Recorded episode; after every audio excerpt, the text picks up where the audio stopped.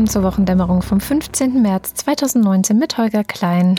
Und Katrin Rönecke. Entschuldige, dass ich so seltsam klinge. Erstens bin ich erkältet, zweitens sitze ich irgendwo in der Provinz in einem Bahnhofshotel. Oh Gott. In dem ich das so Zimmer schlimm wechsel. ist es schon mit dir gekommen. ja, das ist furchtbar. Ich habe alles, was fehlt, ist eine Flasche billiger Schnaps, aber naja, kann ich nicht alles haben. Oh Gott.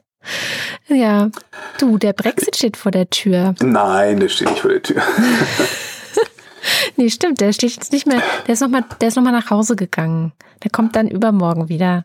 Ich, ich weiß auch überhaupt nicht, das ist, also, man verliert halt auch den Überblick, ne, wie, wie der so der aktuelle Stand ist. Ja, Ich finde das mittlerweile weiß. auch wirklich nur noch lustig, also so im Sinne einer Farce. Mm. Na, ich habe vorhin einfach ein bisschen versucht, das zu verfolgen auf Twitter und beim Guardian und so, ähm, die da so ein bisschen, also Leute, die direkt vor Ort waren, haben berichtet, Leute, die es im Fernsehen geguckt haben, also jetzt in Großbritannien im Fernsehen geguckt haben, haben so ein bisschen berichtet. Und also heute war es wohl so, dass das britische Unterhaus zuerst dagegen gestimmt hat, ohne ein, also nee, das war gestern schon, ohne ein Abkommen. Siehst du? Ja, aber ein Glück okay, hast du ich den hab auch den Überblick. Überblick. Ja, hast recht. Aber ich habe es mir extra aufgeschrieben, also ich versuche es nochmal. Mittwoch hat das britische Unterhaus dagegen gestimmt, ohne ein Abkommen die EU zu verlassen. Das war Mhm. zuerst, also gegen einen No-Deal-Brexit. Heute, Donnerstag, haben sie Mhm. gegen ein erneutes Referendum gestimmt. Mhm. Und dann ähm, wurde Aber nochmal hatten die nicht vorher schon gegen den Deal gestimmt? gegen den Deal haben sie auch gestimmt. Das war, das Ja. war Dienstag, der Ah, 12. okay, ja. März. Am 12. Entschuldigung, März haben sie gegen den Deal gestimmt. Am Mittwoch haben sie gegen ein No-Deal gestimmt. Und am Donnerstag haben sie gegen ein erneutes Referendum gestimmt.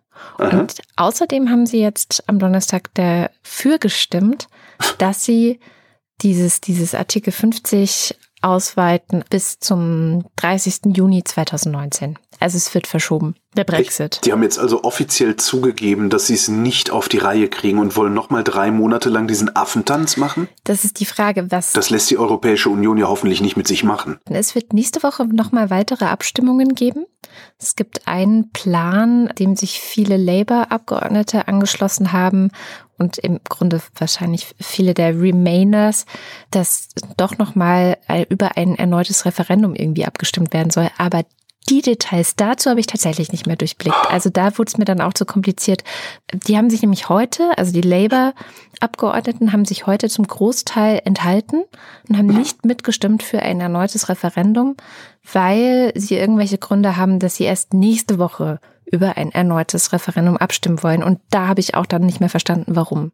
Also Das ist doch wirklich völlig lächerlich, was da passiert. Irgendjemand schrieb auf Twitter dann, dass die Briten halt irgendwie nichts anderes tun können, als mit Nein zu stimmen. Und eine Frau hat es ganz schön auf den Punkt gebracht, indem sie schrieb, dass die Briten sich eigentlich wie Kleinkinder benehmen würden. Ja, also Ja. möchtest du was trinken? Nein. Möchtest du was essen? Nein. Brauchst du Schlaf? Nein. Möchtest du ein zweites Referendum? Nein. Und dann, als ich das gelesen habe, kam mir so eine spektakuläre Idee. Und ich habe mich gefragt, warum ist denn da noch keiner früher drauf gekommen? Ich weiß, was die Briten wollen. Schnuller. Nein. Ach so. Maoam.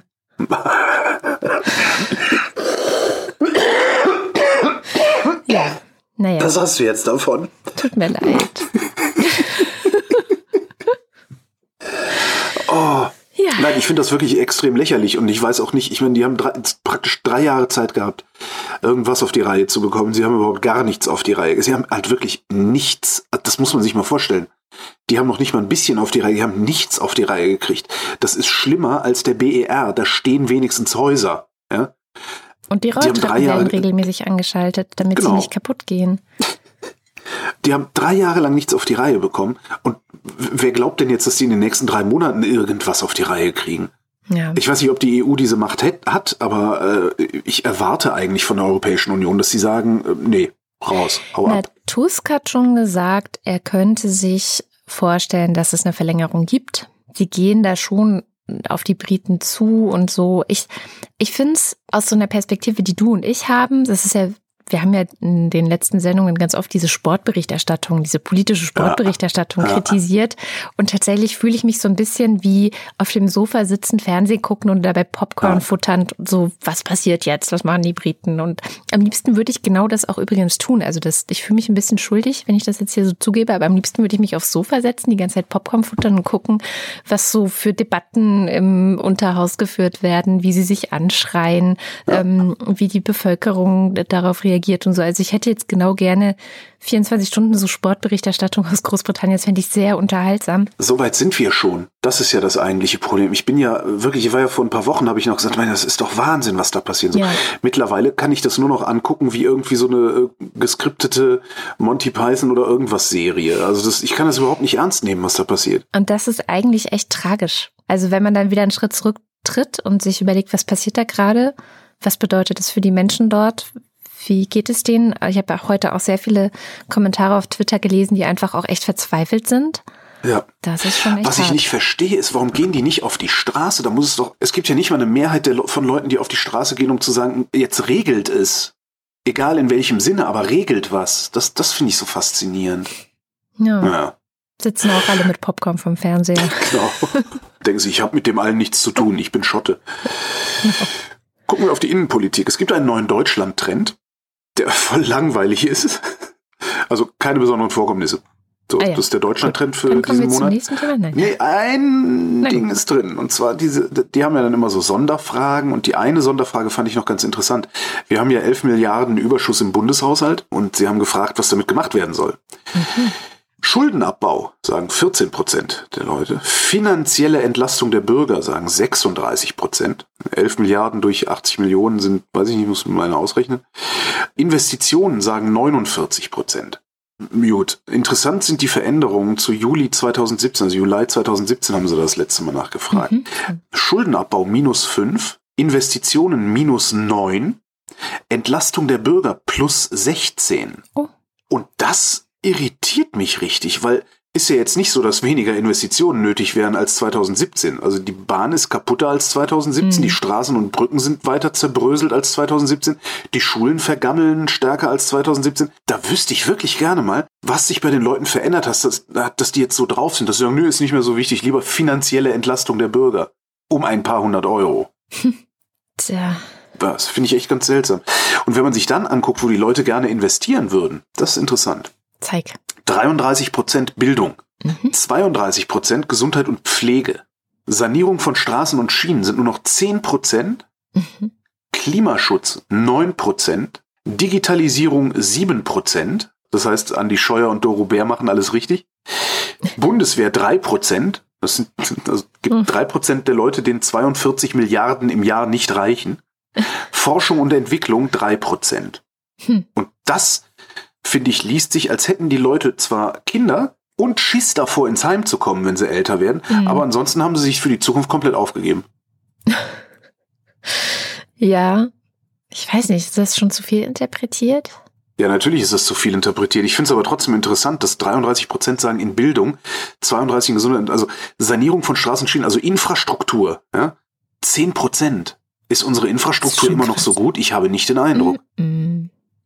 Nee, tatsächlich nicht. So, und Klimaschutz und Forschung und Entwicklung 9 und 3 Prozent, das ist halt ein Witz. Das kann man wahrscheinlich, man kann das auch nicht einzeln denken eigentlich. Das, ist, das gehört nee, ja eh alles zusammen. Ne? Das stimmt. Vielleicht ist es ganz gut, dass unsere lieben Bundesbürger nicht dafür zuständig sind, was mit dem Geld gemacht wird. Andererseits, wer naja. weiß, was unsere Politiker damit machen. Genau. Ist jetzt nicht so, dass man in der letzten Zeit den Eindruck gewonnen hätte, dass unsere Politiker so richtig wüssten, was sie tun. Also insbesondere, was sie so reden. Das hat der Altmaier neulich für einen Quatsch erzählt. Ah. Äh, Klimaschutz geht nur, wenn's, wenn es keine Wohlstandseinbußen gibt. Ja, Habe ich genau. auch gedacht, ja, Freundchen, genau andersrum ist es. Ja. Hoffentlich hast du keine Kinder. Die werden dann nämlich irgendwann auf dein Grab pinkeln. naja. Sind wir schon fertig mit dem Thema? Ja, das war, also ansonsten fand ich das wirklich uninteressant. Sonst so Politikerzufriedenheit und so, mein mhm. Gott, ja. Mhm. Da passiert eh nicht viel. Gauland ist ganz hinten, wo ich mich dann immer wundere, wieso der überhaupt auftaucht. Aber es ist halt ein Hinweis darauf, dass es nicht um Zufriedenheit, sondern um Bekanntheitsgrad geht bei der Zufriedenheitsfrage. Ne? Verstehe. Ja, dann kommen wir doch gleich, bleiben wir bei dem Klimathema. Wir hatten ja letzte Woche schon über den Klimakiller Beton gesprochen. Wir haben hier ja immer mal wieder verschiedene Klimakiller. Ich nehme jetzt einfach mal das Wort. Und äh, was jetzt darauf als Antwort unter anderem auf Twitter kam, war dieses Klimakiller Mensch oder klimabewusster Leben, in dem man keine Kinder kriegt. Das hatte ich ja kurz ja. angeschnitten letzte Woche.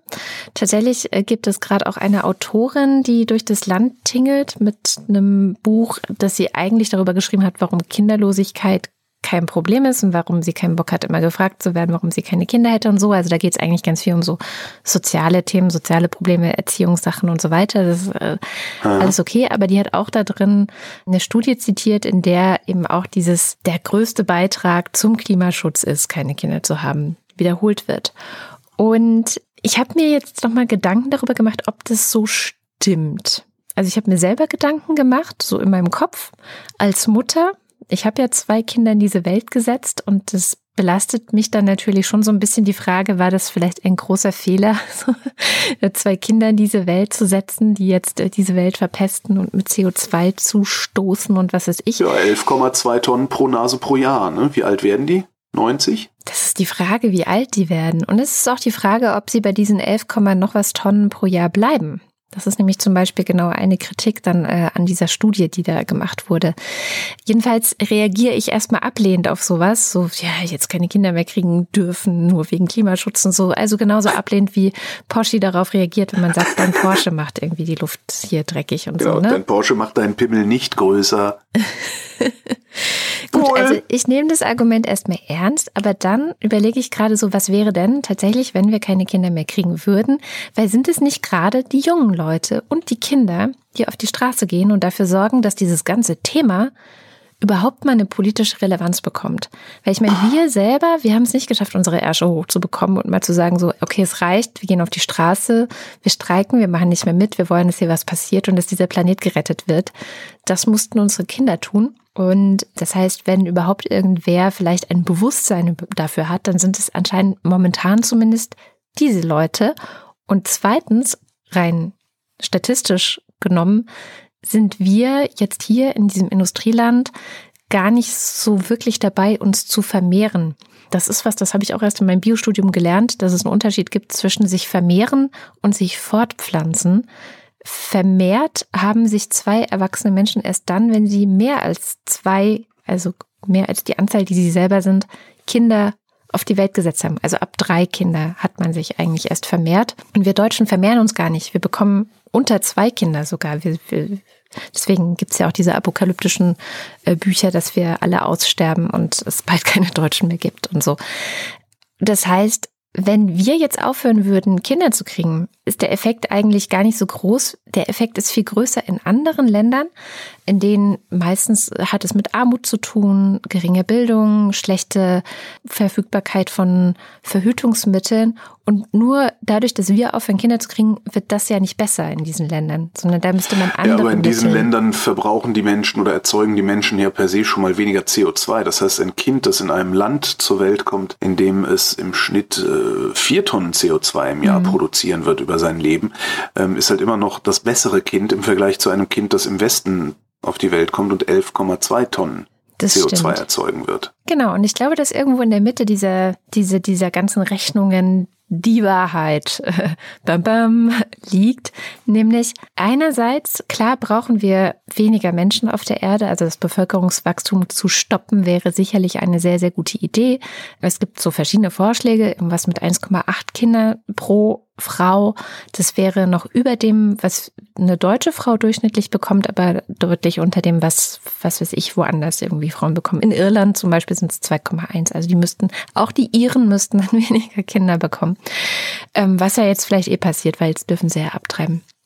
Und dann habe ich ähm, aber noch einen, einen, schönen Text bei den Riff-Reportern zu diesem ganzen Thema gelesen und die nehmen die Zahlen nochmal auseinander, die dieser Statistik oder dieser Berechnung zugrunde liegen, weil die Zahl ist riesig groß. Also es sind irgendwelche 50 Tonnen im Jahr, die ein Kind mehr bedeutet, dass man auf die Welt bringt.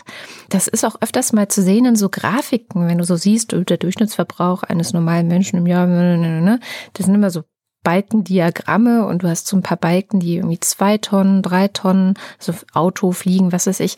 Und dann so bam, so ein Riesenbalken, Kinder. Und alle denken so, ja, okay, ich, wenn ich aufhöre, also wenn ich einfach keine Kinder kriege, dann habe ich schon alles getan und das Klima ist gerettet und ich muss gar nichts mehr tun. So ist es natürlich nicht.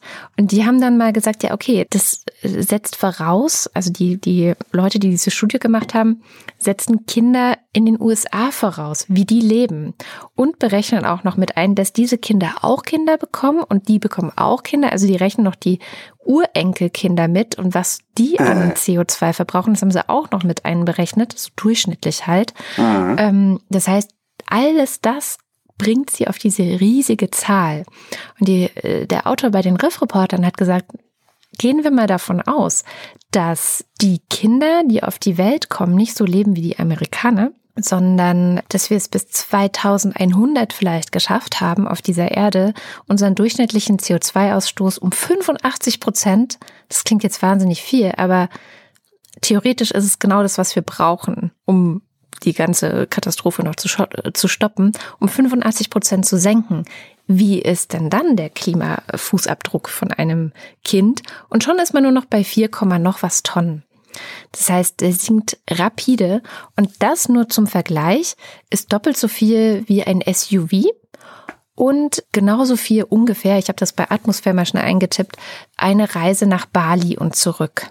4, noch was Tonnen. Ja, ja. Wenn wir uns dem Wunschdenken hingeben, dass wir bis 2185 Prozent weniger CO2 emittieren. Ja? Genau dann wird ab dem Jahre 2101 jedes Kind nur noch vier Tonnen wert sein. Aber im Moment ist halt jeder Mensch, der im Westen lebt, oder zumindest bei uns hier lebt, für elf Tonnen CO2 verantwortlich. Bei uns hier für elf Tonnen. So ein US-Kind ja. ist natürlich für 20 ja. Tonnen oder so. Also es ja, ist schon nochmal okay. eine ganz andere Zahl, eine ganz andere Nummer. Das heißt, das kann man auch, selbst da müsste man noch ein bisschen was abziehen. Ja. Aber die seriöse Rechnung würde dann ja vom Ist-Zustand ausgehen und nicht von einem wünschenswerten Soll-Zustand, der, wenn ich mich so umgucke, ja ohnehin nie erreicht werden wird. Das heißt, wir müssten hier mit äh, 11 Tonnen rechnen, in den USA mit 20 Tonnen und keine Ahnung, irgendwo in Subsahara-Afrika vielleicht mit 2 Tonnen oder sowas und daraus einen Durchschnitt bilden und dann gucken, genau. wie viel CO2 erzeugt ein Kind. Das ist negativ für die Klimabilanz ist. Das ist ja unbestreitbar, weil es ist ein zusätzlicher Mensch. Es ist ein zusätzlicher Mensch, ja. genau. So, und solange die, solange die Weltbevölkerung halt, wächst, ist das Ding halt gegessen. Die Frage ist halt, ich meine, die größten Klimakiller sind wir westlichen Menschen, die halt so viel fliegen, so viel Sachen in die Luft ballern mit ihren Autos und Fabriken und die wahnsinnig viel konsumieren und dann wieder wegschmeißen, dann was Neues kaufen, dann wieder wegschmeißen und so weiter. Also es ist ja schon so dieser typisch westliche Lebensstil, der einfach krass zu Buche schlägt. Und die Frage ist, ob wir sozusagen unser Verhalten verbessern, wenn wir keine Kinder mehr kriegen und dann gar keinen Grund das mehr ist, haben, um uns um diese Erde zu kümmern. Naja, das also ist vor allem das, diese, die, über diesen, diesen Gedanken überhaupt zu denken, das ist ja von, von einer intellektuellen Unredlichkeit, wie ich sie sonst nur bei Andreas Scheuer vermuten würde. So, wir sind Menschen, wir pflanzen uns fort. Punkt. Ja. So. Und da kann jetzt irgendwie irgend so eine Eule mit ihrem Buch durch die Welt tingeln, da kann Poschi mit seinem kleinen Pimmelchen wedeln äh, und, und irgendwie versuchen, da so eine Ablenkungsmanöver zu fahren, damit wir Idioten über Kinder diskutieren. Das, das ist doch Quatsch. Das ist doch völlig lächerlich. Wir pflanzen uns fort. Punkt. Ja, aber ich wollte noch mal. So, und wenn es um Klimaschutz geht, dann diskutieren wir nicht über Kinder. Dann diskutieren wir über Autos, über Heizungen, über die Industrie, über Flugreisen, über die, die Sachen, die CO2 emittieren, weil wir einen bestimmten Komfort leben, aber doch nicht, weil wir uns fortpflanzen. Das ist doch lächerlich. Ja, also es war jetzt also irgendwie viel leichter, dich zu überzeugen, als ich erwartet habe. Ich bin davon sowieso die ganze Zeit schon. Das ist doch, das ist doch ein Pillepalle-Argument. Das ist, doch ein, das ist doch ein Strohmann, der dahingestellt wird. Das ist doch Quatsch. Ja, jetzt könntest du natürlich so einen Ökodiktator, der dann die Ein-Kind-Politik oder Halb-Kind-Politik einführt oder sowas. Sowas ist natürlich alles denkbar, aber äh, das ist doch, Entschuldigung, aber ich finde das völlig albern. Also wer sowas ernsthaft diskutiert, der hat doch nicht mehr alle Tassen im Schrank. Ich glaube halt, dass es tatsächlich Leute gibt, die das dann sich zu Herzen nehmen und dann denken, ah, mir ist das mir ist das Klima und die Umwelt so wichtig, deswegen bekomme ich jetzt weniger Kinder. Und ich Ja, habe die These, ich habe die These, dass es gut wäre, wenn gerade diese Leute, die sich überhaupt Gedanken darüber machen, Kinder in diese Welt setzen. Weil ich glaube, ich- wir ich brauchen denke- mehr Menschen, die sich Gedanken darüber machen und nicht mehr alte Menschen, denen eh alles scheißegal ist. So, das ist, aber ich glaube glaube, ich, dass- das Ding. Ich glaube aber, dass die Leute, die sich solche Gedanken machen und dann zu diesem Schluss kommen, keine Kinder mehr zu kriegen, die sollten auch lieber keine Kinder kriegen. Oh, Jetzt bist du wieder sozialdarwinistisch. So, bleiben wir beim Klima. Ähm, die Woche waren sie ja alle ganz aus dem Häuschen, weil irgendwer Greta Thunberg für den Friedensnobelpreis nominiert hat. Das ist ja in, in, in mancher Wahrnehmung ist das ja praktisch schon ein verliehener Friedensnobelpreis. Äh, ich wollte da nur mal kurz einen Zahn ziehen. Wer darf denn eigentlich für den Friedensnobelpreis nominieren? Jedes Mitglied eines nationalen Parlaments, jedes Mitglied einer Regierung, jedes Mitglied eines internationalen Gerichts, Professoren aus den Fachbereichen Sozialwissenschaften, Geschichte, Philosophie, Recht, Theologie, Leiter von Friedensforschungsinstituten und ähnlichem. Punkt. Das heißt, Andreas Scheuer kann Julia Klöckner für den Friedensnobelpreis vorschlagen.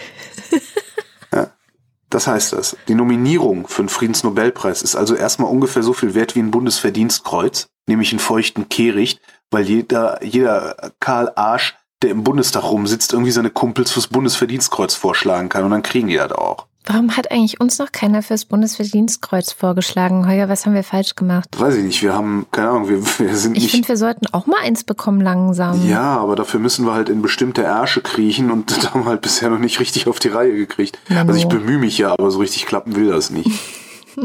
Hier noch was Klima. Willst du noch ein Klimathema? Klima, Klima, Klima. Italien geht das Olivenöl aus. Schon eine Woche alt die Meldung, aber ich habe sie äh, die Woche erst gelesen.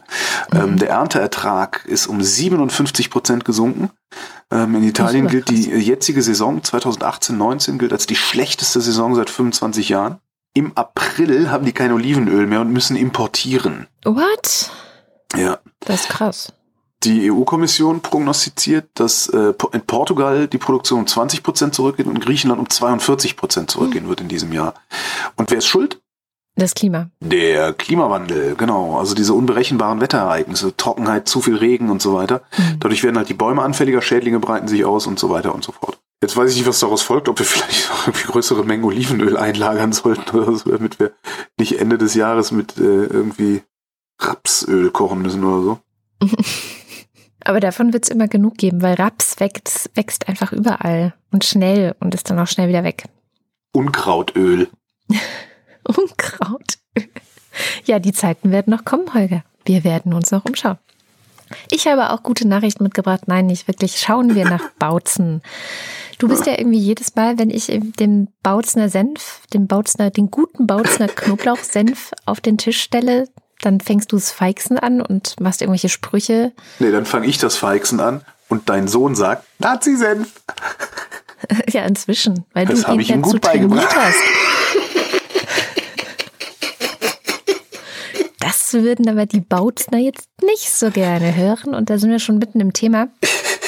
Und zwar ähm, war jetzt bei den Krautreportern Sachsen ein längerer Artikel über diese schöne Stadt in Sachsen, die ja von außen, also wenn man jetzt so, wir gucken nach Bautzen, wir kriegen ja immer nur so Ausschnitte davon mit, dann denkt man ja, okay, die ist verloren, die Stadt, ja, da Ja. kann Zaun drumherum und natürlich nicht.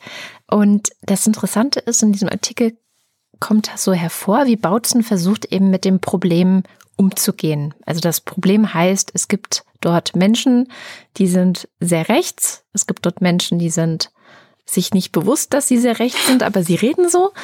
Und es gibt dort klare Nazis, die auch gerne mal irgendwas anzünden oder ande- andere Menschen terrorisieren oder so.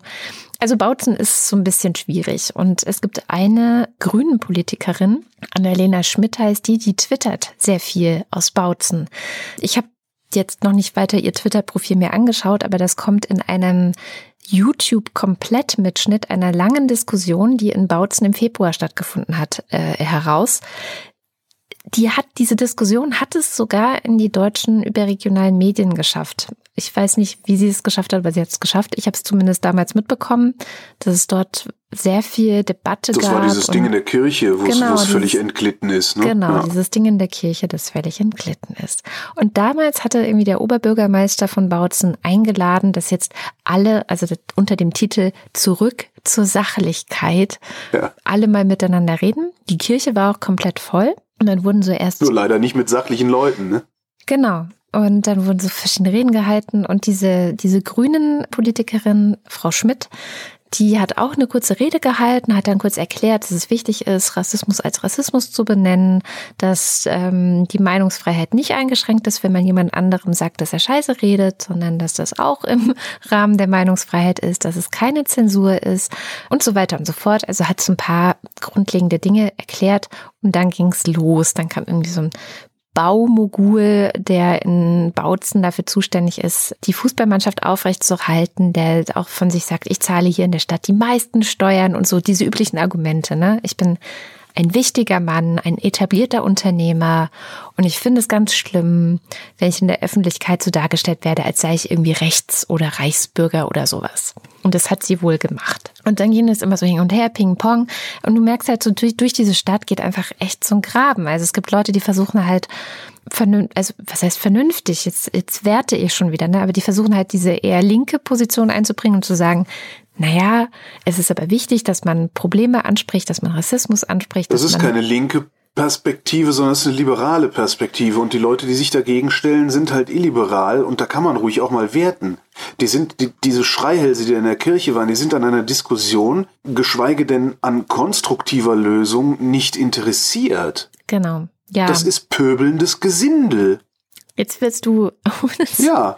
Also wenn, ich habe mir tatsächlich dieses Video angeschaut, nicht ganz bis zum Schluss, aber fast. Und es fällt mir eines darin auf. Und das möchte ich kurz festhalten, weil ich glaube, das trifft den gesamten Osten oder das charakterisiert diese, diese ganzen Ost-West-Debatten. Die Leute werden laut oder applaudieren oder buhen oder so. Also diese, diese vielen, die da in der Kirche sitzen und eben nicht auch vorne sind, wenn jemand sagt, unsere Stadt hat es nicht verdient, dass sie als braune Stadt gilt, dass sie von der, vom Rest des Landes so gesehen wird, dass wir so als Schande gelten. Ähm, es gibt eine Reiseleiterin, die setzt sich vorne hin und sagt, sie fährt durch die ganze Welt und wenn sie sagt, sie kommt aus Bautzen, muss sie sich mittlerweile schämen. Und sie sagt es nicht in dem Sinne von, ich muss mich mittlerweile schämen, weil hier so viele Nazis sind, also hört auf, Nazis zu sein, sondern sie sagt es, ich muss mich schämen, weil diese Annalena Schmidt dafür verantwortlich ist, dass die ganze Welt denkt, wir sind ein braunes Kaff oder wir sind eine braune Genau. Stadt. Nur Annalena Schmidt, Schmidt ist dafür verantwortlich. Nur Annalena Schmidt ist dafür verantwortlich. Ja, also das denken die tatsächlich alle. Und weil sie ja auch erst seit dreieinhalb oder vier Jahren in der Stadt ist. Also sie ist eine zugezogene. Das muss man auch noch dazu sagen. Sie ist nicht immer schon dort. Deswegen betonen auch alle, die das Wort ergreifen, ganz besonders, dass sie ihr Leben lang schon in Bautzen sind. Ich bin mein Leben lang schon in dieser Stadt und ich habe noch nicht erlebt, dass diese Stadt so schlecht von jemandem dargestellt wurde. Und dann kommt diese Frau Doktor, sie halt leider auch noch, hierher und macht unsere Stadt schlecht. Und da, das bringt die Leute halt total auf. Und das finden sie ganz, ganz Dass schlimm. das die Nazi-Horden sind, die die Stadt schlecht machen, das kommt denen überhaupt nicht in den Das Sinn, kommt denen oder? nicht in den Sinn. Und sie finden auch nicht, dass jeder, der sozusagen sich mal besorgt äußert, ähm, gleich ein Nazi sein sollte. Und nicht jeder, der besorgt ist, wenn fremde Leute in die Stadt kommen, ist ja rechts. So, das finden sie ganz wichtig zu betonen. Und am Ende dieses Artikels, also der Josa von den Krautreportern ist dann dahin gefahren. Als müsste das überhaupt betont werden, als wäre das nicht eine Binse. Das ist ja eigentlich das Interessante dran. Natürlich ist nicht jeder rechts, der besorgt ist. Natürlich ist nicht jeder rechts, der ein mulmiges Gefühl dabei hat, wenn auf einmal 100 Schwatte durch seine Straße laufen. Das ist völlig normal. Ja, es macht dich erst rechts, wenn du das zum Anlass nimmst, festzustellen, dass du nicht rechts bist deswegen. Ja. Das ist ja der Witz an der Sache. Wie willst du denn mit solchen Leuten konstruktiv reden? Das ist genau der Punkt. Wie also, soll das gehen? Genau, also aus dem Video kommt es jetzt nicht hervor. Äh, Der Josa von den Krautreportern schreibt dann auch so, ja, an diesem Abend waren die Leute eigentlich viel gespaltener als vor dem Abend. Also es war so, es ist überhaupt nichts gebracht, so miteinander reden und wir müssen jetzt das Verständigung und Dialog und so. Das bringt halt Überhaupt gar nichts, sondern er ist dann mal hingefahren in die Stadt, hat drei Tage dort verbracht, hat verschiedenste Leute begleitet, also auch verschiedenste Seiten gesehen, mit verschiedenen Normalbürgern dort gesprochen. Und er sagt ganz klipp und klar, eigentlich ist dieser Streit das Beste, was der Stadt passieren konnte. Es ist vielleicht unangenehm, wenn jetzt diese Frau Schmidt kommt und auf Twitter schreibt, dass ihre Stadt so braun ist und so weiter und diese ganzen Probleme einfach auf den Tisch packt und sagt so, hier, das sind Probleme, die sehe ich und darüber müssen wir jetzt mal reden. Das finden die Bautzen natürlich super unangenehm. Aber gleichzeitig tut sich halt was. Also er war zum Beispiel auf einer Veranstaltung, wo er meinte, ohne dass Frau Schmidt anwesend gewesen wäre oder irgendwas dazu gesagt hätte, wurde plötzlich von ganz von alleine über sowas wie Rassismus tatsächlich diskutiert. Also es wird dann doch aufgegriffen und es passiert doch was in den Köpfen der Leute. Sie setzen sich anscheinend doch irgendwie damit auseinander. Natürlich bleiben die Gräben, also so die ganz harten Rassisten und Nazis werden sich natürlich jetzt nicht auf einmal bewegen und denken, ach, die letzten Jahre so waren eigentlich komplett falsch. Flüchtlinge sind nette Menschen und so. Das werden die natürlich nicht tun. Aber die, die immer schweigen, diese sogenannte schweigende Mehrheit, die sich ja. nicht äußert, die scheinen zum Nachdenken zu kommen. Und für die scheint diese Eskalation und diese Krise genau wichtig gewesen zu sein, um mal nachzudenken und sich mal zu verhalten und zu überlegen, was sie eigentlich wollen. Und das fand ich ganz interessant, dass sozusagen dieses, hä, ja, man muss überhaupt nicht immer einen Dialog suchen. Manchmal ist Streit genau das Richtige und das Einzige, was, was, was gerade notwendig ist. Fand ich sehr schön. Ab ins Ausland. Venezuela, Neuigkeiten gibt's. Und zwar stehen ja an der kolumbianischen Grenze zu Venezuela auf dieser Brücke diese LKW mit den Hilfslieferungen, im Wesentlichen aus den USA, die Maduro nicht reinlassen will mit der Begründung, das sei ja bloß Tarnung für eine Invasion, was paranoide Autokraten halt so faseln. Ne? Kennt man auch von Erdogan, solche Sprüche. Äh, jedenfalls haben von diesen Dingern neulich ein paar gebrannt. Äh, die Bilder haben, sind eigentlich um die Welt gegangen. Mhm. Und der Westen, insbesondere die USA, haben Maduros Grenzschergen die Verantwortung zugeschoben, ja, dass sie das angezündet hätten, damit das nicht ins Land könnte und so. Stellt sich raus, für mindestens einen brennenden Truck äh, war ein Anti-Maduro-Demonstrant verantwortlich, dem der Molotow-Cocktail außer Kontrolle geraten war. Hat die New York Times die Woche rumgemeldet. Ähm, was ich übrigens dann, ist mir aufgefallen, auch bemerkenswert finde. Wir machen das ja auch immer wieder im Hörfunk, dass wir mal wieder Cory in Venezuela haben und so. Praktisch immer, wenn man irgendwas über Venezuela macht, schlägt irgendwann jemand auf, fast immer Typen, die einen unbedingt darüber belehren müssen, dass die USA ja voll evil sind, weil die da einen Regime-Change durchzuführen versuchen. Was im Übrigen derzeit auch nichts anderes ist als eine Verschwörungstheorie, die halt prima passt, weil die USA eine ja, unrühmliche, weit zurückreichende Geschichte mit so Regime Changes in Mittel- und Südamerika haben. Wenn man dann antwortet, was, selbst wenn, ne, selbst wenn die USA das davor haben, was genau das denn daran ändert, dass Maduro und seine korrupten Kumpels das Land plündern und die Bevölkerung vergammeln lassen, dann kommt immer keine Antwort mehr. Mhm. Ich vermute mal, weil es exakt gar nichts ändert, weil nämlich schon Chavez es nicht hinbekommen hat, da tragfähigen Wohlstand über Venezuela auszurollen und Maduro dann ab 2013 komplett dran gescheitert ist. Und damit kommen wir zu einem anderen Land mit Öl. Ähm, ähnlich wie Venezuela geht es nämlich Algerien. Algerien ist ja derzeit auch äh, ganz gut in der Presse vertreten. Ähm, liegt an der Nordafrika nordafrikanischen Mittelmeerküste zwischen Marokko und Tunesien bzw. Libyen. Die sind auch stark abhängig vom Öl- und Gasexport und wie wir alle wissen, sind 2014 die Preise in den Keller gerutscht. Und bäm, haben sie ein Problem gekriegt. Und wie in Venezuela gibt es in Algerien halt auch eine Machtklicke aus korrupten Politikern, Militärs, obendrauf noch einen ziemlich skrupellosen Geheimdienst und eine brutale Polizei haben die und ein paar reiche Industrielle. An der Spitze dieser Macht steht äh, der Präsident Abdelaziz Bouteflika und da steht er schon seit 20 Jahren. Der war früher sehr beliebt, weil der hat es geschafft, Algerien nach dem Bürgerkrieg, also 91 bis 2002 gab es in Algerien Bürgerkrieg mit 200.000 Toten der hat diesen Bürgerkrieg befriedet, indem er Straffreiheit gegen Entwaffnung angeboten hatte und die äh, Islamisten sind darauf eingegangen, also die religiöse Bekämpfer, also damals hieß das glaube ich noch nicht Islamist. 2004 ist er dann wiedergewählt worden, weil er es halt befriedet hatte. Ähm, damals hat er Wohlstand versprochen, konnte auch versprechen, weil der Ölpreis war damals noch so hoch, dass Algerien die Kassen voll hatte. Die Wiederwahlen 2009 und 2014 hat er dann auch noch überstanden und irgendwann ist dann der Ölpreis gesunken. Hm? Mhm. Siehe Venezuela. Und wie es so bei Autokraten ist, brauchen die halt ein Heidengeld, um diejenigen bei Laune zu halten, die sie zum Machterhalt brauchen. Also nicht nur Bestechungsgelder, sondern eben auch die Militärgeneräle und so, die müssen halt alle geschmiert werden bis zum Ghetto. Ein riesiger Geheimdienst ist riesig teuer, eine Polizei halt auch. Und das dann alles zu Lasten der Menschen, äh, insbesondere vor allen Dingen einer wirklich perspektivlosen jungen Generation. Also leben extrem viele junge Menschen, denen das Land nichts zu bieten hat. Ne? Warum wollen die wohl alle nach Europa, hm. die Jungs? Zur Wahl 2014 saß Bouteflika schon im Rollstuhl und konnte kaum noch reden, weil er hatte einen Schlaganfall, hat sich aber trotzdem wieder wählen lassen, Echt? weil ja, weil es mittlerweile auch irgendwie egal zu sein scheint, wer unter den wirklich Mächtigen der Präsident des Landes ist. Die. Macht in Algerien wird äh, von vielen Kommentatoren beschrieben als Black Box. Also man ahnt zwar, wer da so der Babbo ist, ne? Mhm. Aber beweisen kann man das nicht so recht irgendwie. Und diese wirklich Mächtigen haben sich halt dann gedacht, diesmal, ach komm ey, er hat, hat letztes Mal funktioniert, machen wir noch eine fünfte Runde, ist ja auch egal. So, und niemand hat Bouteflika gesehen, ne? Der war äh, nur noch auf Plakaten vorhanden oder so. Ich glaube, er lebt noch kurz, hat er sich mal gezeigt, aber ja. Die letzten Jahre hat niemand gesehen, was Bouteflika so macht. Und jetzt zur fünften Runde, die die macht, äh, das den, den Präsidenten da installieren wollte, sind die Leute endlich mal auf die Straße gegangen. Mhm. Und das nicht nur gegen diesen Präsidenten, sondern gleich gegen die Macht. Und genauso nennen die Algerier das auch. Le pouvoir. Mhm. Die Macht regiert das Land. Also es ist eine, ein, ein, ein amorphes, abstraktes Ding, das niemand so richtig fassen kann. Und die Macht, Le Pouvoir, hat Bouteflika dann zurückgezogen. Und gesagt, nee, machen wir jetzt nicht.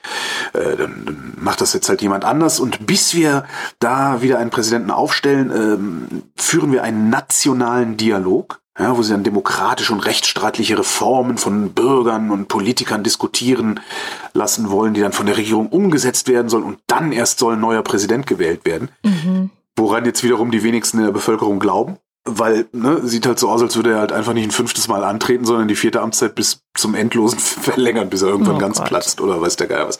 Was aber, und das fand ich sehr, sehr interessant, was gemunkelt wird, ist, also auch unter Korrespondenten, und das könnte tatsächlich zu so einer Demokratisierung Algeriens führen, ist, dass Frankreich den, also Le Pouvoir, also den bisherigen Machthabern, Asyl anbieten könnte, mhm. um es denen halt zu erleichtern, wirklich freie Wahlen durchzuführen, weil momentan müssen die halt befürchten, so zu enden wie Gaddafi in Libyen. Ne? Also werden sie an der Macht festhalten, solange das geht.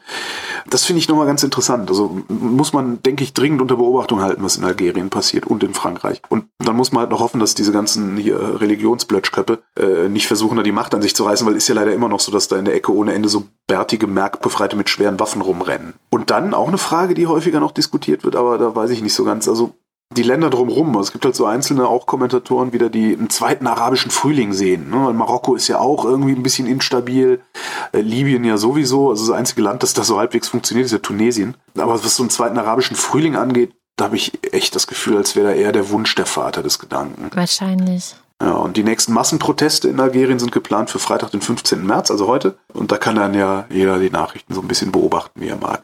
Das war mein Kurzreferat. Ich wollte es jetzt nicht so lang machen wie neulich Venezuela. Das hält ja keiner aus, wenn ich das sage. Aber wo du gerade sagtest, Marokko sei nicht so stabil, ist das so? Ich, ich habe immer das Gefühl, Marokko ist so das stabilste noch dort.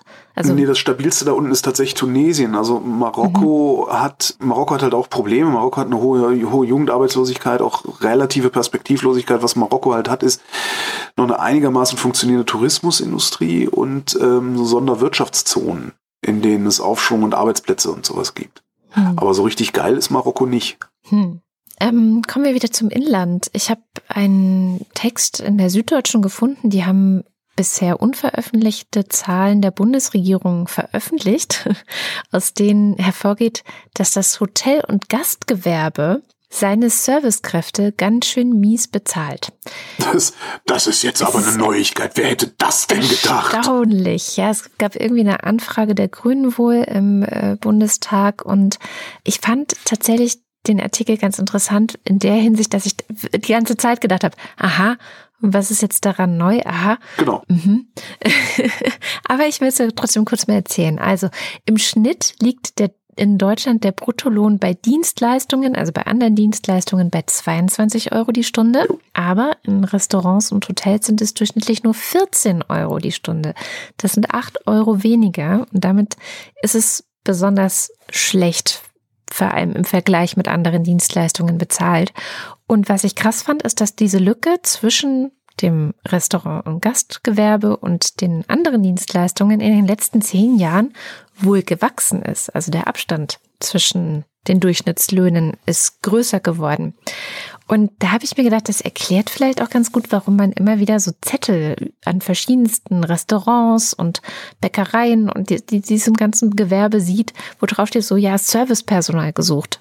Weil offensichtlich ist es so mies bezahlt. Ja, klar. Dass tatsächlich keiner diesen Job mehr machen will. Also das war auch in diesem Artikel drin, dass äh, die Probleme haben, Leute zu finden, die noch Kellnern gehen oder die eine Ausbildung dort machen, weil die auch die Auszubildenden sind sehr, sehr viel schlechter bezahlt als in anderen ähm, Ausbildungsberufen. Und auch da ist die Lücke größer geworden. Also der Abstand zwischen, was verdienst du im Hotel- und Gastgewerbe ja, und was verdienst du anderswo. Schau dir, schau dir doch einfach nur mal an, ähm, was wir für ja, gastronomische Dienstleistungen zu bezahlen bereit sind. Jetzt so in der Masse, in der Breite. Ne? Das ist genau dass, der Punkt. Dass dann ja. natürlich gelegentlich äh, es Leute gibt, die es sich leisten können, Sternefresserei zu betreiben und da dann eben auch, äh, äh weiß ich nicht, 250 Euro für ein Menü mit, mit, mit Weinbegleitung hinlegen. Steht auf einem anderen Blatt, wobei man da auch sehen muss, dass die Qualität der Speisen und die, die Herkunft der Speisen und der Weine und so weiter im Einkauf auch so teuer sind, dass die sich da auch nicht dumm und dusselig dran verdienen, zumal die dann noch mehr Personal in der Küche haben, diese Sternenläden. Wir sind halt nicht bereit, für einen Gulasch mit, mit, mit Serviettenknödeln oder sowas mehr als 9,90 Euro auszugeben. Mhm. So. Und dazu sind wir seit vielen Jahren nicht bereit. Und es muss halt irgendwo gespart werden, weil drumherum wird alles teurer. Die Miete steigt, äh, die Rohstoffe steigen. Äh, so, also musst du am Personal sparen, kannst du Personal nicht mehr zahlen. Die Löhne steigen nicht. Das ist, das sind wir selber schuld. Ja. Wer halt einen Döner für 2,50 kauft oder, oder, oder 3 Euro oder was so ein Billigdöner heutzutage kostet, der braucht sich halt auch nicht zu wundern, dass der Typ, der dahinter steht, wahrscheinlich nicht mal Mindestlohn verdient. Ja, genau. Ja. Und ich fand es einfach so interessant, weil ich hatte die ganze Zeit das Gefühl, der Artikel erzählt halt auch so, ja, genau das, ne? Also der Druck steigt, die Preise müssen immer niedriger werden, es gibt einen Unterbietungswettbewerb eigentlich, also die Konkurrenz zwischen gastronomischen Gewerben findet nicht mehr über die Qualität statt, dass man sagt, oh, in diesem Restaurant hat mir aber meine Pommes besonders gut geschmeckt, da gehe ich wieder ja. hin, sondern ähm, wirklich nur über den Preis und dadurch die sparen natürlich dann in ihrem Personal, ist ja klar. Und ich habe halt vor, wann war das denn? 2004 oder so habe ich angefangen, hier in Berlin als Servicekraft in einem sehr belebten Café in der Simon-Dach-Straße zu arbeiten. Und tatsächlich war das da nämlich schon der Fall. Also die Simon-Dach-Straße, wer es nicht kennt, hier in Friedrichshain, ist halt immer schon so die große Touri-Straße, ein Restaurant neben dem anderen. Und die haben immer schon versucht, sich zu unterbieten. Also damals war der Stundenlohn, ich glaube, 7,50 Euro den man uns so bezahlt hat, also für alle Servicekräfte. Da ist 14 Euro eigentlich. Äh, mit Papieren oder mit Papieren oder ohne? Äh, auf Lohnsteuerkarte. Okay. Da ist 14 Euro eigentlich fast schon ein Traumstundenlohn, muss ich sagen. Andererseits ist es eigentlich ein Studentenjoblohn, ja. Ich wollte also, gerade sagen, wenn du Studentin genau. bist, dann ist das ein Traumlohn. Ja. Genau, genau. Ich finde ja. das eigentlich völlig skandalös, dass es Menschen gibt, die von, von 14 Euro die Stunde eine Familie ernähren müssen, beispielsweise. Deswegen steigen auch immer mehr Leute aus aus dieser ja, ganzen klar. Branche, weil sie sagen, 1000 Euro im Monat reicht mir nicht. Das, das, und da arbeite ich dann neun Stunden Schichten und Überstunden und was weiß ich alles, ne? ne die, also 14 Euro die Stunde kannst du halt auch mit weniger beschissener Arbeit verdienen. Das genau, ist halt, und das, das machst du dann halt. Weil so sehr brennen wirst du für einen Laden auch nicht, der nur 14 nee. Euro die Stunde bezahlt. Nee, so toll ist der Job dann auch nicht. Und ja, und ich, ich kann mich halt erinnern, dass es damals hier in Berlin genau das war. Ne? Also es gibt hier Restaurants, da kriegst du Cocktails für 3,50 Euro. ja, wo soll das Geld denn herkommen, wo du die, die Servicekräfte mit bezahlst? Also ich glaube tatsächlich, deswegen so, ja, ja kenne ich, hm, habe ich so gelesen und dachte, hm, scheint jetzt auch im Rest der Republik leider, leider so zu sein. Eigentlich wünscht man sich ja, dass die Leute in dem Bereich gut bezahlt werden. Oder nicht? eigentlich wünscht man sich das. Äh, in die Läden, die man dann gerne geht, oder in den Läden, in die man dann gerne geht, wird das möglicherweise auch so sein, weil da sind die auch besser gelaunt. Mhm. Äh, das heißt, ne, du hast so einen größeren Anreiz, da wieder essen zu gehen und so. Und die Zukunft wird halt so aussehen, dass wir lauter äh, Migranten halt diese Jobs ja. machen sehen. Ja, ja, weil irgendwie eine Speisekarte auswendig lernen, Bestellung aufnehmen, guten Tag, bitte, danke äh, sagen, das kriegen sie alle hin. Einen Teller tragen kann auch jeder mit ein bisschen Übung. Und dann wird halt nicht mehr am Tisch kassiert, sondern wird am Point of Sale gemacht und dann bezahlst halt beim Rausgehen. Ja, also ja, das, ja, das, das so. ist die Zukunft. Also das ist halt der neue, das, das, das wird dann halt so der Niedriglohnsektor. Wenn es überhaupt noch eine Bedienung gibt. Also es gibt ja auch teilweise schon Versuche, dass du dann so Automaten hast, da gibst du ein, was du möchtest und dann bezahlst du dort und dann krieg, kannst du dein Essen an der Ausgabe abholen. Ja, aber das ist ja auch Gastropersonal. Stimmt. Ja, also irgendjemand muss die Pizza ja die machen. müssen dann da, kein die- Deutsch mehr sprechen können. Das stimmt, die müssen halt nur auf Piktogramme gucken können. Naja. Und dann wird's dann wird's übrigens noch billiger, ne? Weil für 14 Euro, also für 14 Euro konkurrierst du ja dann immer noch mit, was weiß ich hier, irgendwie äh, Securitate-Uniform anziehen und zum Mindestlohn vor der Shopping Mall stehen. Und da kann es halt auch sein, dass du sagst, nee, komm, dann mach ich lieber 14 Euro Gastro. Stimmt. Einen habe ich noch. Und zwar hat Viktor Orban sich entschuldigt. Das, ich dachte so, krass. Also es hat mich wirklich verwundert, weil nur zum Hintergrund, er hatte äh, andere Mitglieder der EVP, das ist diese Parteiengemeinschaft der Europäischen Volksparteien, die hatte er nützliche Idioten genannt. Und jetzt hat er sich dafür entschuldigt und jetzt gefriert eventuell zum zweiten Mal in diesem Jahr auch die Hölle zu, habe ich so gedacht. Weil das erste Mal war ja vor ein paar Wochen, als in, in den USA die Stadt Hell in Michigan so. zugefroren ist. Ja, ich, also das ist der Orban. Also an Orban kann man ganz gut sehen, dass Manfred Weber, der so gerne der neue Präsident werden würde, wirklich keine Eier hat. Das finde ich ganz lustig. Ja, also jetzt ist aber Schluss. Also das ist jetzt eine rote Linie. Jetzt ist aber wirklich Schluss. Aber jetzt reicht's. So wie mit Kindern. Ja. Jetzt, jetzt ist aber wirklich Schluss. Sonst, Na gut, äh, einmal noch. Sonst, genau. Oder sonst. So, ich habe auch noch einen zum Schluss. Und zwar ist es äh, eigentlich ein Lesetipp, den ich ein wenig äh, anreiße. Und zwar geht es um absolute Armut weltweit. Das ist aus dem Future Perfect Newsletter, den ich auch jedem empfehlen kann. Es gibt da so eine Grafik, die geht immer mal wieder rum. Die kommt von Max Rosa. Ähm, aus der geht hervor, dass immer weniger Menschen in absoluter Armut leben. Absolute Armut sind weniger als 1,90 Dollar pro Tag. Die Grafik reicht von 1820 bis 2015. Der Anteil der absoluten Armen auf der Welt sinkt von 94,4 Prozent auf 9,6 Prozent. Bill Gates hatte diese Grafik verbreitet. Es geht immer mal wieder rum auf Twitter, das Ding. Daraufhin hat sich ein Anthropologe gemeldet und hat Kritik geübt. Und zwar richtig Kritik geübt und nicht nur gesagt, Doofkopf. Der sagt, äh, 1,90 ist zu wenig. Man braucht nämlich mindestens 7,40 Dollar pro Tag für Grundnahrung und das Überleben, um sein Überleben zu sichern. Außerdem sind vor 1981 gar keine validen Daten erhoben worden, die die Aussagen über absolute Armut dich treffen lassen können. So, und dann ging's rund. Dann haben nämlich einige Fach, also der hat das im Guardian geschrieben, dann haben ein paar Fachleute sich noch gemeldet, haben öffentlich darüber diskutiert in Zeitungen, im Internet. Und wenn man sich das alles durchliest, ist chronologisch aufge, auf, aufbereitet in diesem äh, Newsletter, bei vox.com ist es gekommen. Wenn man sich das durchliest, das ist eine Tageslektüre, also das ist nicht mal eben in einem Stündchen weggemetert irgendwie. Wenn man sich das durchliest, sieht man sehr, sehr schön, wie sie diskutieren und wie sie langsam zu einem Konsens kommen. Und an manchen Stellen agree to disagree, aber dann trotzdem äh, ja, es immer, immer weiter so eindampft, sodass sie irgendwann eine Lösung haben, beziehungsweise eine Diskussionsgrundlage, die man hernehmen kann, um über absolute Armut zu diskutieren. Und da kam dann bei raus, äh, unter anderem, die weltweite Armut sinkt, aber sie sinkt nicht schnell genug. Es reicht nicht, einfach nur die Konsummöglichkeiten zu betrachten, was du ja machst, wenn du auf Geld guckst. Mhm. Kolonialismus, vor allen Dingen das Ende des Kolonialismus müssen einbezogen werden, weil da erst diese Gesellschaften eigentlich in ein der geldgetriebenes oder konsumgetriebenes System entlassen worden sind. Und dann gibt's noch so um Lebenserwartung und, und Zeug und sowas. Und das ist wirklich sehr, sehr interessant. Und wer am Wochenende mal was lesen will, äh, hat da wirklich ein kleines Lehrstück darüber, wie Kritik und wie Diskussion und wie Konsensfindung wirklich funktionieren. Oh ja. Unter Wissenschaftlern wahrscheinlich vor allem, oder? Und Politikern. Ja, das sind ja das sind, sind Wissen, im Wesentlichen Wissenschaftler. Hm. Ja. Ja, die können das. Und zwar nicht nur. Naturwissenschaftler. Ja. Dann sind wir damit auch am Ende der Sendung angekommen. Wie immer am Ende der Sendung bedanken wir uns ganz herzlich für alle, die uns unterstützen, ob das auf Steady ist oder über unser Bankkonto oder ähm, wie, wie kann man uns noch unterstützen? Weiß nicht, äh, äh, diskrete Umschläge oder schwarze Koffer. Sehr gut. Jedenfalls ähm, gibt es eine Gruppe, die heißt äh, Ultras und es gibt eine Gruppe, die heißt äh, Fanclub auf Steady und die lesen wir jede Woche vor, weil die uns besonders tatkräftig unterstützen und das machen wir jetzt.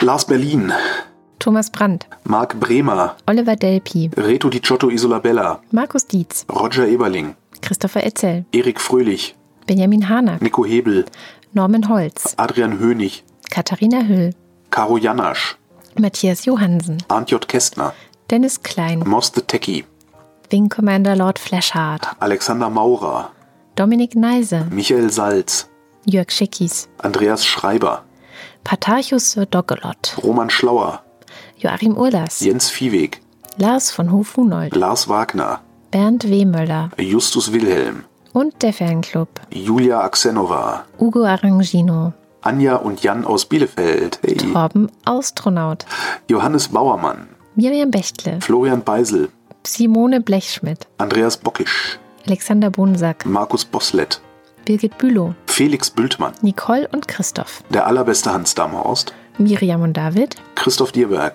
Andreas Dietzel, Jan-Peter Drechsler, Tick, Trick und Track, Duck, Duck, wir sind hier in Deutschland, Duck. Entschuldigung.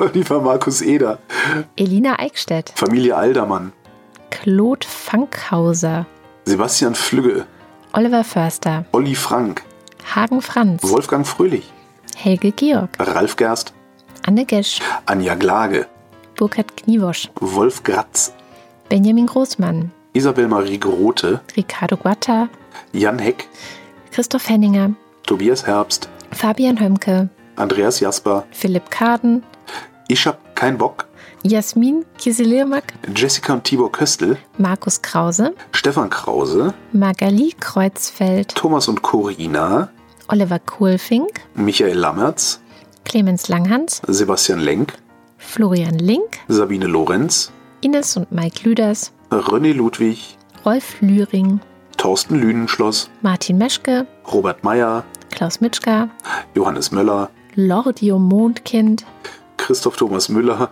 Johannes Müller, Thorsten W. Noll, Oliver Paulsen, Gregor Pich, Josef Porter, Christine Probstmeier, Thilo Ramke, Marco Richter, Christian Rohleder, Pia Römer, Sven Rudloff, Ruth Rutz, Jürgen Schäfer, Niklas Schreiber, Jens Sommerfeld, Marie Stahn, Christian Steffen, Ines und Tina, Eli und Johann, Martin Unterlechner, Fabian Fenske, Andrea Vogel, Jannik Völker, Nies Wechselberg, Linda Wendisch, Michael Wesseling, Markus Wilms, Tobias Wirth, Luisa Wolf, Stefan Wolf, Christopher Zelle, Uwe Zieling, Sabrina Zolk Simon Ziebart, und der Fun Club zum guten Schluss.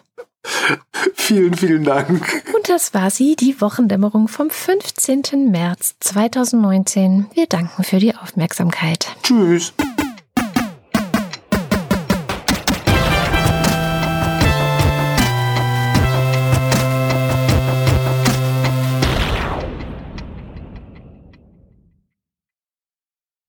Die Wochendämmerung ist eine Produktion von Haus 1. Es sprachen Holger Klein und Katrin Rönicke, Schnitt und Musik Oliver Kraus.